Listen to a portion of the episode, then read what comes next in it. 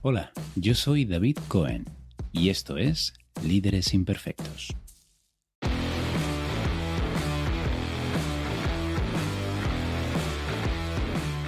Hola y bienvenidos a este episodio número 10 de Líderes Imperfectos, el podcast para aquellos que piensan que gestionar personas es la parte más difícil de su trabajo. Hola Begoña, ¿cómo estás? Muy bien, encantada de estar aquí otra vez. Como veis, hoy nos acompaña Begoña de las Llanderas, socia y amiga en Intiva Desarrollo Directivo, la firma que ambos gestionamos.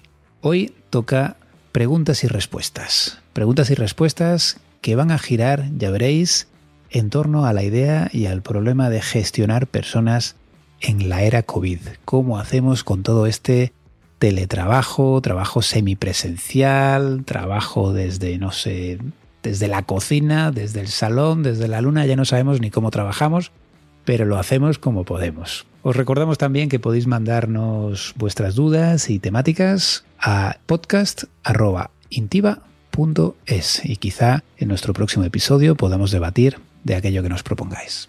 ¿Lista? ¿Remangada? Remangada estoy. ¿Lista para la faena? Vamos allá.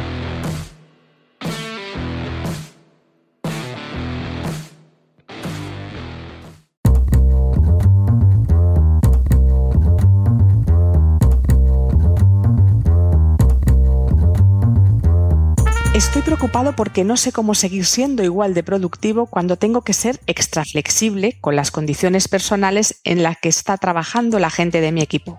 Por ejemplo, tengo llamadas que se interrumpen, a las que no asisten porque tienen que atender a su familia o responden mis emails con mucho retraso, de manera que al final soy yo el que tiene problemas para conciliar. Por otra parte, no me parece justo que los compañeros que no tienen esas dificultades familiares tengan que trabajar más. No quiero ser mala persona, pero tampoco quiero fallarle a la empresa como manager. Vaya, buen dilema tiene. Sí, señor. Desde luego. Sí, sí. Que sería lo primero, ¿no? Plantearnos si eso realmente es un dilema entre ser mala persona y fallar a la empresa.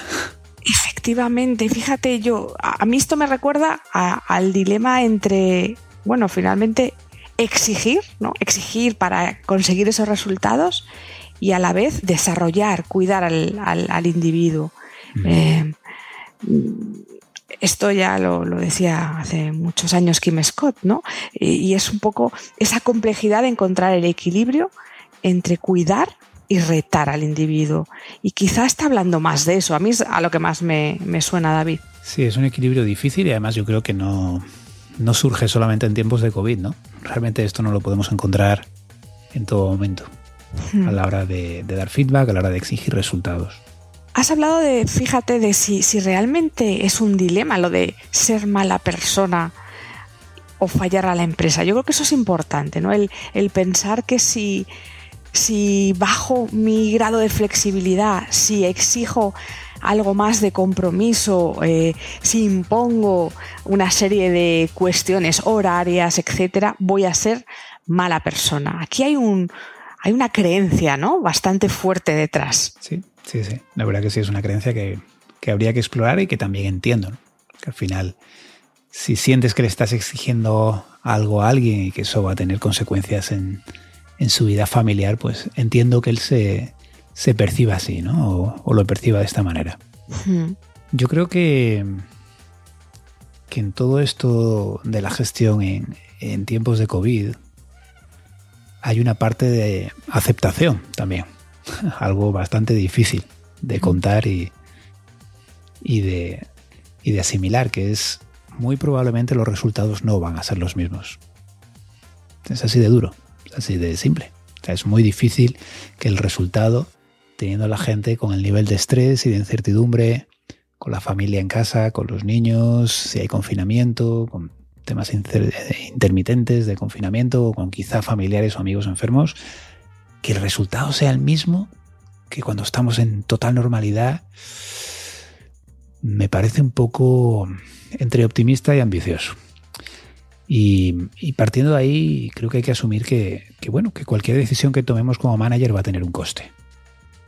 Si decidimos apretar, decidimos exigir, decidimos ser estrictos con unos horarios, va a tener un coste. Va a tener un coste en términos de compromiso, de motivación, va a tener un coste en términos incluso de salud en algunos casos de nuestros colaboradores, de nuestros empleados. Y también por el otro lado, si decidimos ser flexibles, si decidimos dar un poco de margen, si decidimos precisamente aceptar que el resultado probablemente no va a ser el mismo, pues también va a tener un coste. Y eh, para mí lo más difícil de los costes es simplemente ser conscientes de ellos mm. y asumirlos con intención, intencionalmente. A mí me está llegando mm, la cara de este señor que, nos ha mandado el mail pensando, es que no me puedo permitir no ser igual de eficiente, ¿no? Es que a mí también eh, mi, manager me, exige resultados, ¿no? Y creo que a mí lo que me viene, y efectivamente entendiendo que, que de partida estos meses que hemos pasado tan, tan complejos y tan Mm, quizá de, bueno, incluso reorganizarnos, reaprender a trabajar como equipo en la distancia con todo este, eh, este montón de variables no controlables que tenemos, creo que hay algo de, Vale, hay, ha habido una parte un poco de caos y de incertidumbre y de desorganización. Una vez que hemos entrado más en, en estas rutinas dentro de la normalidad, sí que siento que hay la posibilidad de, de, volver a encontrar quizá ese esquema que más encaje a cada equipo y no tiene que funcionar para todos igual porque efectivamente habrá quien tenga familia, como mencionaba en el email esta persona, y hay gente de su equipo que parece tener las dificultades familiares mientras que otras no lo tienen, ¿no? Bueno, pues quizá el, organizar de alguna manera, planificar en qué momentos de la jornada unas personas pueden atender con más premura algunos temas eh, y otras menos, el, ver, bueno, el, ver de una forma más sistémica al equipo más que nunca y ver cómo pueden eh, quizá unos reforzar a otros en, determinados momentos. Eh, efectivamente, esto, esto requiere de esa flexibilidad, pero quizá viéndolo desde ahí, desde un, un equipo más cohesionado, más organizado, pueda, pueda bueno, eh, suplirse esas carencias puntuales de algunas, de algunas personas. Me viene esto como... Sí, yo creo que, como tú dices, al final, para mí, bajando al terreno, intentando darle algunos tips concretos, como tú dices, hay un, primer paso que es más planificación. las circunstancias han cambiado y por tanto, si antes era importante planificarse, ahora lo es mucho más y quizá incluso, lo comentaba hace, hace poco con un, con un cliente, quizá incluso hacer partícipe de esa, de esa planificación a gente que antes ni nos planteábamos. Por ejemplo, nuestra familia. Si estamos compartiendo un espacio de trabajo en casa, por ejemplo, y esto es muy, muy frecuente, pues a lo mejor tenemos que tener una conversación al principio de semana, si mi pareja también está trabajando, acerca de qué horas, qué días voy a necesitar el espacio, qué horas, qué días son esenciales para mí tener algo de silencio en casa, etcétera, etcétera, etcétera. E incluir en esa planificación a gente que antes no estaba en la conversación. A todos los que son, digamos, grupos de interés, incluso incluir al resto de nuestro equipo. Quizá compartir agenda con gente con la que antes pues no necesariamente compartíamos agenda. Ahora la tecnología nos lo permite con mucha facilidad. Así que como tú dices, creo que hay una parte de ser más flexible y también al mismo tiempo, aunque parezca contradictorio, planificarnos más y mejor. Pero planificarnos no nosotros solos con nuestra agenda, sino con las otras personas de las que dependemos y que dependen de nosotros. Y por último, a mí me viene también la necesidad de ser quizá más que nunca, eh, bueno, muy transparentes en nuestra comunicación. Mm. Hablar con, total confianza y tranquilidad de, de, esos contextos o coyunturas en las que nos encontramos, con un preaviso y con una transparencia para que el impacto de nuestra actuación, nuestro retraso o, nuestro contexto no, no, vaya mm, bueno más allá, no afecte demasiado a compañeros, equipo, etcétera. Entonces, dentro de esa organización, planificación también incorporar mucha más comunicación, mucha más transparencia quizá que nunca, pues para evitar malos entendidos, eh, bueno, y, y, que, y que haya momentos en los que de verdad no haya coordinación cuando es más necesaria que nunca nunca. Mm, sí. Planificación primero, comunicación después y, completando esto de comunicación, pues a veces él dice, por ejemplo, que hay emails que le responden con mucho retraso. Pues a lo mejor algo tan sencillo como que a cada email o en cada comunicación aclarar cómo de urgente es, cómo de prioritario, para cuándo necesito una respuesta, eh, pues a veces ayuda. Algo digamos que es recomendable siempre, pero ahora más que nunca. Mm. Quizá no todo es prioritario y si lo aclaramos, cuando decimos, oye, esto lo necesito para hoy, la otra persona le va a dar la importancia que tiene. Por otro lado, también podemos aclarar con nuestro equipo, oye, ¿cómo nos vamos a poner en contacto? Porque ahora mismo tenemos, nos estamos comunicando por el chat de la empresa, nos estamos comunicando por teléfono, por videollamada, por email. vamos a poner un poco de por WhatsApp, vamos a poner un poco de orden, ¿no? Realmente, ¿cómo va a ser la comunicación? Porque si yo te mando un email, francamente, no puedo esperar que me respondas en una hora. O quizás sí, vamos a acordarlo, pero quizá si necesito una respuesta urgente, el email, que es lo que se llama un medio asincrónico, no es la herramienta más adecuada, porque entonces estoy esperando que tú leas todos los emails y estés continuamente leyendo emails. A lo mejor si tengo algo urgente, pues tengo que llamarte por teléfono o quizá mandarte un chat, si eso es lo que, lo que hemos acordado. Y además la necesidad de, limitar, ¿no? de poner un poco de límite a, esas horas. Al estar en casa no significa que a las 2 de la mañana deba estar activo o esté contestando mails que porque considero que siguen siendo parte de el día de hoy, ¿no? Y quizá esto es un poquito tarde, 2 de la mañana, ¿no? ¿Dónde está el límite? ¿Hasta dónde podemos comunicarnos y, qué es lo razonable, eh, aceptable en este, en este grupo? Y en relación a esto que acabas de comentar, me, he acordado de una nueva función muy curiosa, relativamente nueva, que tiene muchos, muchos servicios de email, que es retrasar el momento en que sale tu email. Y esto que parece una tontería no lo es tanto cuando eres manager, porque si la gente de tu equipo recibe emails tuyos, aunque los lea al día siguiente, a las 12 de la noche, a la 1 de la mañana, estás dando un mensaje estás dando un mensaje en cierto modo de que eso es lo que esperas, de que eso es lo normal. Así que, ¿por qué no plantearnos que si, oye, pues hoy estoy trabajando tarde y estoy mandando emails, pues quizá puedo programarlos para que salgan mañana por la mañana a las 7, a las 8 de la mañana y no tener ese impacto en mi equipo, no crear esa expectativa. Totalmente. ¿Se te ocurre algo más que decirle a este oyente? Pues, pues yo creo que no, yo creo que hemos hablado todo desde, desde su eh, desde su perspectiva, bueno, tiene, tiene un reto complejo, pero quizá alguna de las pistas le pueda servir. Esperemos que así sea. Esperemos que sí. Bueno, pues vamos al siguiente entonces. Aquí el compañero dice enhorabuena por vuestro podcast. Muchas gracias. Muchas gracias. Trabajo en una empresa estadounidense con oficinas en España y ya nos han dicho que hasta febrero, por lo menos, no volvemos a la oficina. Tengo ya más o menos dominado esto del teletrabajo, pero la novedad es que la empresa está creciendo, enhorabuena por esa parte, y me van a asignar dos personas a mi cargo. Tengo cero experiencia en dirección de equipos. Dada la pandemia, no me planteo formarme en ningún sitio y no me termino de creer que uno pueda mejorar en esto con formación online. ¿Qué me sugeriríais?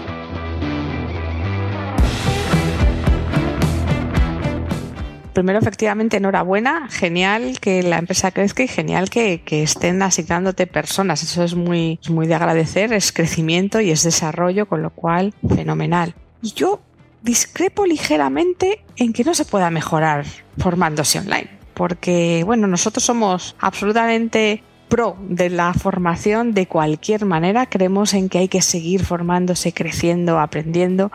y, esta vía que ahora es a través de una pantalla, funciona, también funciona. Y, yo te diría, bueno, permítete abrir un poco la mente y, permitir quizá explorar, empezar a explorar qué hay ahí, porque el mundo online es tan grande como el propio mundo, enorme, hay muchas, muchísimas posibilidades y creo que lo fundamental es que encuentres tu forma online de aprender. Nosotros, de hecho, yo lo entiendo perfectamente porque yo era bastante escéptico, mm. tengo que reconocer con esto del mundo online. Nosotros en Intiva llevamos tiempo haciendo sesiones virtuales, pero hacíamos sobre todo individuales. No hemos hecho tanta formación en años anteriores. Pero bueno, veo, la verdad es que con esto de, del COVID hemos dado un vuelco total y llevamos ya muchos cientos de sesiones y de formaciones. Mm. Y hay cosas que funcionan y hay cosas que no funcionan. Y pues igual que en presencial. Y hay gente que lo hace bien y hay gente que lo hace menos bien. Y sí creo que hay algunas cosas que puedes tener en cuenta, como por ejemplo intentar eh, buscar una formación que incluya de algún modo un seguimiento que incluya algún seguimiento individualizado a ser posible, pues sesiones individuales. Em, pienso que es muy útil formar parte de algún grupo, formarte con un grupo, sea de managers de tu propia empresa o de otros sitios, porque te da posibilidad de intercambiar ideas. Y también por abrir las posibilidades. Más allá de la formación online, pues eh, puedes plantearte buscar mentores dentro de tu propia empresa hablarlo con recursos humanos o hablarlo con, gente a la que respetes y a la que escuches dentro de tu empresa que tenga más experiencia y pedirles de una manera más o menos formal que te den algo de apoyo en esto. Yo creo que lo que queremos lanzar, Bego, corrígeme, es un poquito replantéate esa creencia de que uno no puede mejorar con formación online. Sí que se puede, es verdad que bajo ciertas circunstancias y de ciertas maneras, pero sí que se puede. Nosotros, de hecho, hemos visto personas con conocimiento nulo como el tuyo. Dices, tengo cero experiencia. Pues con cero experiencia, igual que tú, que de pronto la compañía en esta época ha decidido, bueno, que por disponer de más tiempo, pues imagínate, hay, hay colectivos, fuerzas de ventas que están más parados y que se han dedicado en estos últimos meses a formarse, a prepararse para, bueno, pues a hacer las cosas de una manera distinta. Y, y entre eso ha habido también temas de liderazgo, de gestionar personas que han sido habilidades nuevas para ellos y que de alguna manera las han adquirido por primera vez eh, vía online. ¿Qué ha sido importante y cosas que yo he visto que, que han funcionado? Pues que la parte de formación incluya también práctica. La práctica es decir, poner eh, de verdad en el día a día esa habilidad en marcha. Que cuando acabes tu formación tengas la posibilidad de hacer esa práctica, de contrastar quizá con compañeros, de, aclarar dudas y de, y de, como dice David, si haces un seguimiento, por ejemplo, eh, bueno, confirmar que lo que estás haciendo funciona o cambiar aquello que no te esté funcionando todavía. Eh, pero el, poder tener un espacio seguro donde quizá practicar las habilidades que acabas de adquirir antes de salir a terreno podría ser algo que, bueno, quizá te diera esa confianza mm, que, ahora mismo necesitas. Fenomenal y, bueno, pues siempre queda también la solución más clásica, ¿no? que, es, irte a los, a los imprescindibles de lecturas y leer algunos de los clásicos de management eh, que existen. Nosotros recomendamos mucho, por ejemplo, los libros de Blanchard, que tienen ya mucho tiempo, pero siguen funcionando muy bien, o, Lenchoni, siempre leer te va dando un vocabulario y te va haciendo que te preguntes cosas que te puede ayudar. Pero como siempre decimos, el cambio no ocurre en sesión, sino entre sesiones. Así que lo importante es que encuentres la manera de esas herramientas, ir llevándolas a la práctica y luego traer de nuevo esas experiencias a una sesión para hablarlas con alguien e intentar sacarle el máximo partido. Y recomendación, después, si te animas a hacerlo, que esperamos que así sea, pide mucho feedback. Según aprendes, según aplicas, pregunta, oye, ¿qué te está pareciendo? ¿Está funcionando? ¿Qué más necesitas de mí? Es la forma también de aprender mucho más rápido, alimentándonos de, ese feedback que nos dan eh, bueno, nuestros propios equipos. Queda poco tiempo ya, así que si te parece, Bego, vamos a por la tercera. Tengo aquí un mail que dice, tengo a mi cargo 15 jefes de equipo, con equipos desde 2 hasta 8 personas cada uno. Estamos en teletrabajo parcial, vamos a la oficina dos días a la semana estoy viendo un patrón que no sé si ocurre en todas las empresas, y es que mis jefes de equipo se están volviendo más controladores y desconfiados. Mm, me están llegando quejas de los empleados y me gustaría tener una conversación con mis reportes directos, pero no sé muy bien cómo plantearla. ¿Alguna idea? qué típico esto. Esto está ocurriendo un montón ahora, David. Eh, escucho muchos, muchos managers que dicen, eh, bueno, personas que tienen, que tienen a su vez equipo, pero que ellos también son, eh, bueno, digamos mandos medios, ¿no? que están en ese sándwich tan complejo, que, que, sienten este, esta presión mayor, este micromanagement, ¿no? que, que dicen los, los americanos o los ingleses, una microgestión, más control, y, y eso pues se interpreta muchas veces como más desconfianza.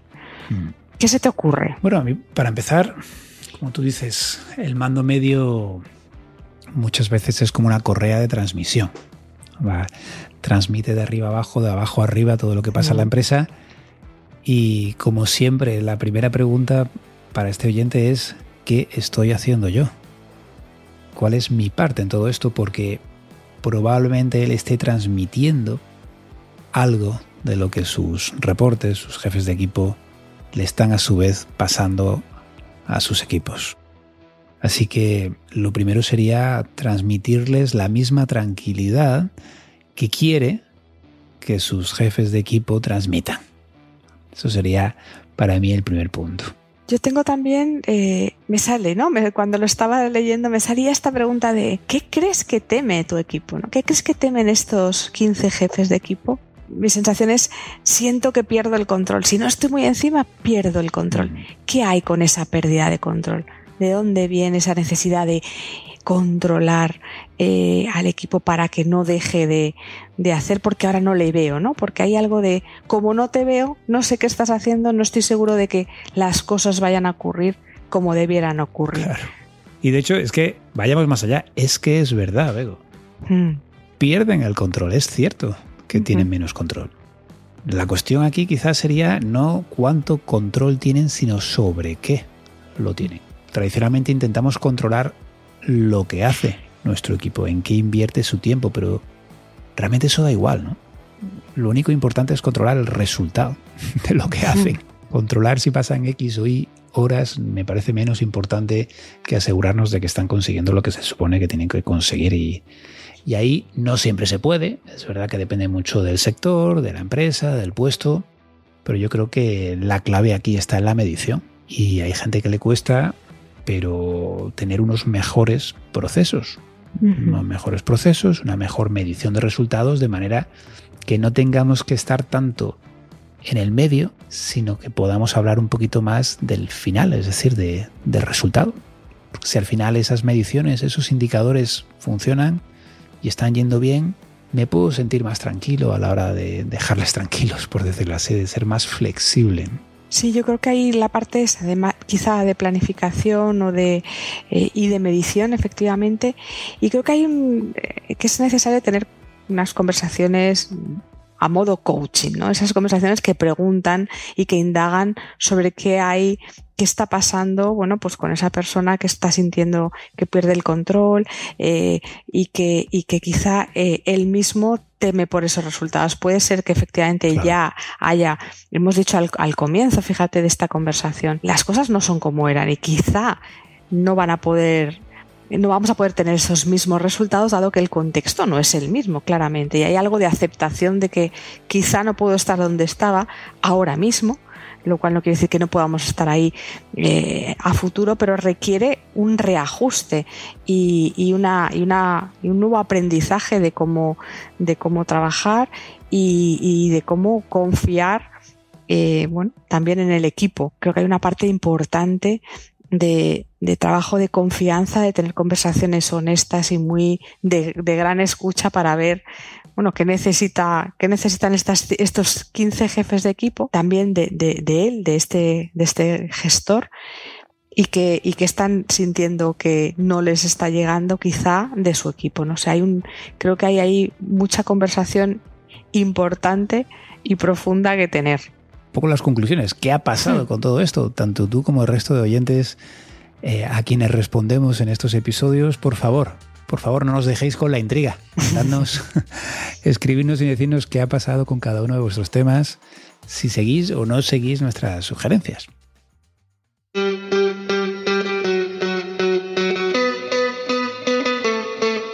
Bueno, pues eso es todo amigos. Eso es todo por hoy en este capítulo 10 de Líderes Imperfectos. Solo recordaros que nos podéis escribir a podcast.intiva.es precisamente para mandar preguntas como las que hemos comentado hoy, para darnos feedback o hacernos cualquier tipo de comentario. También si tenéis curiosidad por lo que hacemos Begoña y yo, podéis entrar en www.intiva.es. Por otra parte, hoy en particular quería mandar un especial saludo a nuestros oyentes internacionales. Lo leo muy rápidamente. Tenemos oyentes en España, México, Panamá, Colombia, Francia, Suecia, Perú, Argentina, Uruguay y Reino Unido, además de Chile, Brasil, Suiza, Paraguay, Estados Unidos, Honduras, República Dominicana, Holanda y Ecuador. Por favor, si se me pasa alguien, que me perdone. Un saludo muy fuerte para todos nuestros oyentes. Un saludo también para ti, Bego. Qué maravilla lo que viaja la voz. Muchas, muchas gracias por invitarme, David. Gracias a ti por acompañarnos y como siempre esperamos que os haya sido tan ameno como a nosotros. Gracias y hasta pronto.